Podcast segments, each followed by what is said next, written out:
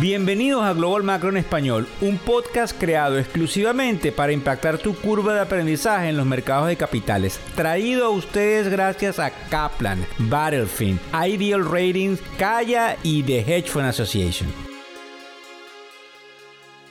Viernes 2 de junio del año 2023, el primer viernes eh, del mes, que por lo general sale lo que sería el non-far payroll, que es el número del empleo del mes inmediato anterior. Fíjense bien, vamos a estar hablando hoy de eso, pero vamos con nuestra frase particular, buenas noches, buenas tardes o buenos días, que nos trae buena suerte, dependiendo de dónde nos estás escuchando y a la hora en la cual sintonizas esto, que les enseña y les explica desde el punto de vista racional e institucional lo que debemos saber en la economía y que afortunadamente es lo mismo que están viendo nuestros colegas desde el punto de vista, vuelvo a repetirlo, institucional, que forma parte de la habilidad de entender el panorama global de por dónde van los mercados de capitales, que nos afectan a usted señora, a usted señora, amigo, amiga, a sus hijos y a sus nietos, lo quieran o no, porque la, la economía es quizás una de las principales preocupaciones. Fíjense, vamos a estar hablando el día de hoy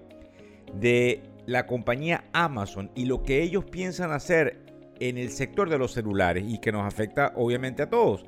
Vamos a hablar de ese Jobs Report, que fue lo que salió a las 8 y 30 de la mañana hora del este de los Estados Unidos hoy viernes 2 de junio y que es increíble.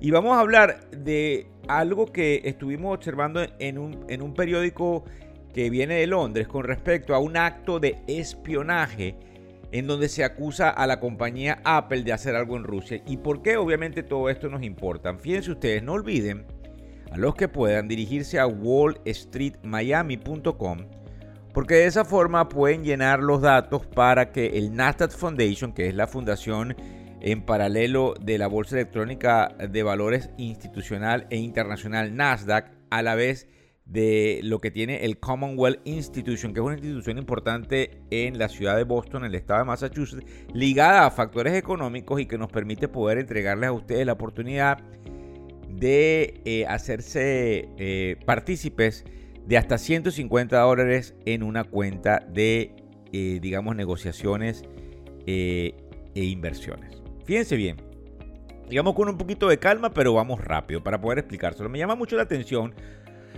lo que estuvimos leyendo esta mañana con respecto a Amazon, porque ahora parece que la gente que tiene lo que se llama Amazon Prime, que muchos de los que me están escuchando lo tienen, van a poder tener gratis acceso a un servicio de celular que no es más que el replanteamiento de lo que haría Verizon, T-Mobile y una compañía que se llama Ditch. Pero ¿por qué es importante? Porque al ellos pasar a esa fórmula, vuelve un proceso, y lo entendemos, desinflacionario por la competencia. Esto le da, con todo respeto, a la yugular a ATT y a todas las demás compañías de teléfono celular que, como ustedes saben, tienen unos monopolios. Yo no me quiero meter si cargan o no, cobran. Obviamente el negocio es ganar dinero para ellos. Pero es interesante y hay algo que se llama el Mobile Virtual, disculpen mi inglés, Mobile Virtual Network Operator, que es MVNO que tiene que ver con algunos eh, de los campos mediante los cuales compañías como Concas y otras compañías importantes, inclusive de cables, que nosotros tocamos el tema en un programa de televisión que hicimos la semana pasada, eh, y que es interesante entender porque se verían afectadas. Y por eso esta competencia traería ramificaciones desinflacionarias, además de que es interesante porque Amazon siempre ha querido entrar en el mercado de salud, en el mercado de los automercados, que ya lo hizo con Whole Foods, y ahora en el mercado de los celulares, y es bien importante porque obviamente vamos a tener una cantidad de, o un abanico de oportunidades allí. La otra parte interesante que ustedes van a estar escuchando, no solamente esta tribuna, sino todo el fin de semana, es el famoso reporte del empleo. Ahora bien, en ese reporte del empleo, yo creo que lo más importante e interesante no es nada más ver ese número de creación que fue muy alto, sino que a pesar, oigan bien, de que el número de creación se estimaban 193, 195, 190 mil empleos y se crearon 339 mil. Y recuérdense que hay lo que se llama unas revisiones y las últimas revisiones han sido más bien hacia el alza. Es decir, si dicen que se crearon 200 y tantos, se crearon realmente 40 mil más. Se crearon 60 mil más. Entonces, este número es bien importante, pero resulta que al haber una pérdida de empleos también, que están dentro del panorama, el número queda indudablemente eh, haciendo énfasis a que el desempleo pasa del 3.4 al 3.7. ¿Qué significa? Ok, creaste una cantidad enorme de empleo, pero como una pérdida de empleos, eh, el desempleo sube. Creo que es bien, bien entendible.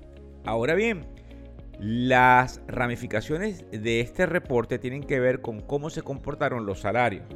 Al haberse comportado los salarios desde un punto de vista X, esto tiene unas ramificaciones. Los salarios no subieron como se esperaba y eso tiene unas implicaciones inflacionarias. Entonces, el reporte pareciera ser benigno, el mercado está subiendo, ya lo vamos a ver, y es interesante porque sigue existiendo la dinámica, oigan bien, de que la Reserva Federal en su reunión de este mes de junio no subiría tasas, las dejaría igual para ver cómo se comporta el mercado y esto era muy importante de computar que era este número del empleo. Vamos a ver qué sucede, vamos a observarlo el fin de semana, también tenemos un programa de televisión nuevamente y vamos a estar trayéndoles una cantidad de información. La otra parte, bueno, por supuesto que nos interesa porque es el empleo, ¿no? Quien pregunte por qué nos importa. La otra parte interesante que me llamó la atención y se la quiero decir en este podcast es el hecho de que y fíjense bien, hay algunas ramificaciones aquí que nos, nos parecen importantes tomar en cuenta. Apple como ustedes saben, trabaja en todos los países del mundo y también lo hace eh, o lo ha hecho en, Rusia. Pero resulta que ahora hay eh, una teoría conspirativa de que Apple incursionó en el espionaje de diferentes teléfonos de diferentes personajes que tenían iPhones en Rusia.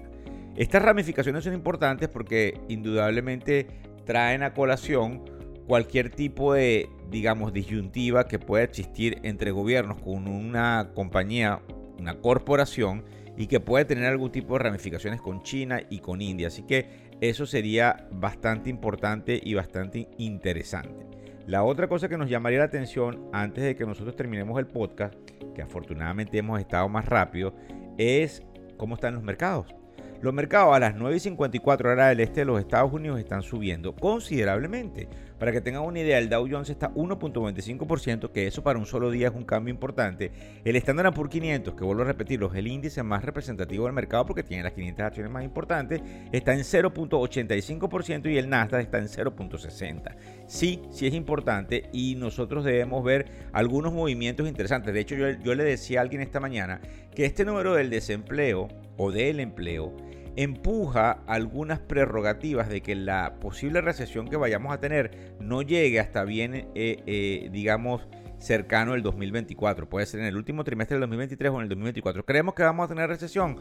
Sí, pero esto lo empuja, o sea, es como correr un poco la arruga. De hecho, tengo una entrevista que estamos editando y estamos poniendo en español con uno de los eh, estrategas más importantes macros que hay en el sector del mercado de capitales y él anunciaba cosas que ahora estos reportes tiran por la borda, pero es importante que lo vayamos a ver pronto cuando lo tengamos. Para que tengan una idea, el Dow Jones está más de 400 puntos al alza, eso lo van a ver en los titulares probablemente del día de hoy, además de que nosotros les hicimos un reel importante que me gustaría que vieran por las redes sociales y obviamente, debo repetirlo, que se inscriban en factoreseconómicos.com porque les llega todas las mañanas una cantidad de titulares únicos en español que pueden ayudarte a descifrar por dónde va el mercado de capitales. Antes de despedirnos, vamos a ver cómo están las criptos que están en alrededor de los 27 mil hoy, el Bitcoin y el general no nos podemos ir sin despedirnos del general porque el general se está moviendo, que es el bono a 10 años.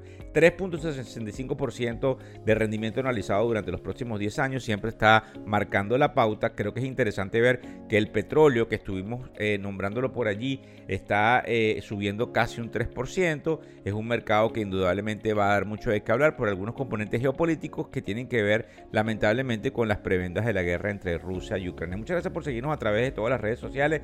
No olviden de disfrutar de un bien y merecido fin de semana por el hecho de que lo más importante es la familia y el balance. Quizás nos salimos un poco de la parte económica, pero debemos recalcarlo. Además de que si tenemos salud, no lo olvides, tienes el activo más importante, no el dinero. Así que eh, espero eh, verlos y, tratar de comunicarme por ustedes con las redes sociales. Un gran saludo y afectuoso saludo desde factoreseconómicos.com. Hasta luego.